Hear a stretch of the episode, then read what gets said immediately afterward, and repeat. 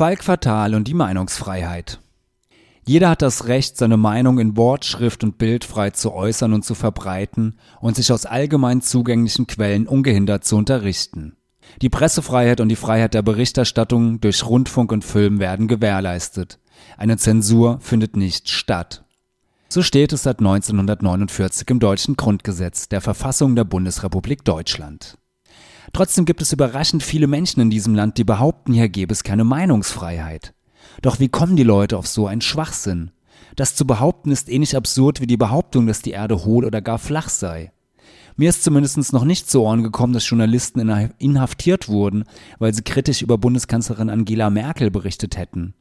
Ich habe auch nicht mitbekommen, dass Bürger nur aufgrund einer kritischen Meinung zur Regierung verhaftet worden sind. Das soll nicht heißen, dass es immer wieder mal Fälle gibt, in denen der Staat oder einzelne Staatsorgane versuchen, die Presse- und Meinungsfreiheit einzuschränken. Aber im Großen und Ganzen sind die Verhältnisse noch weit von denen in der Türkei, Ungarn oder Russland entfernt.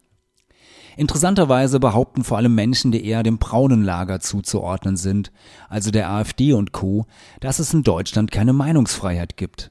Aus diesem Lager kommt auch häufig der Vorwurf, in Deutschland gäbe es Denkverbote oder man würde sofort in die rechte Ecke gedrängt, wenn man die Regierung kritisiere. Beide Behauptungen sind Quatsch und zeigen höchstens, dass bei denjenigen, die so etwas behaupten, eine gewisse Denkfaulheit vorherrscht. Denken darf man alles, niemand kann das verbieten. Ob es aber immer klug ist, diese Gedanken auszusprechen, ist eine andere Frage, doch dazu gleich mehr. In Deutschland darf selbstverständlich die Regierung kritisiert werden. Aber wenn man nicht in die rechte Ecke geschoben werden will, dann sollte man sich nicht rassistisch oder menschenfeindlich äußern, ganz einfach.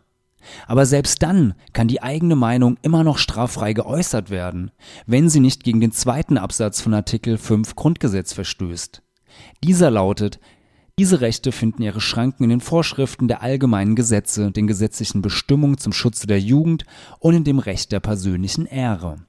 Mit anderen Worten, solange die Meinung niemand beleidigt oder verleumdet, nicht volksverhetzend ist oder den Holocaust leugnet, darf sie straffrei geäußert werden, so schwer erträglich sie auch sein mag. Meinungsfreiheit ist aber keine Einbahnstraße. Andere Menschen dürfen diese Meinung kritisieren. Diese Kritik ist übrigens keine Einschränkung der Meinungsfreiheit. Früher nannte man das einfach Diskussion.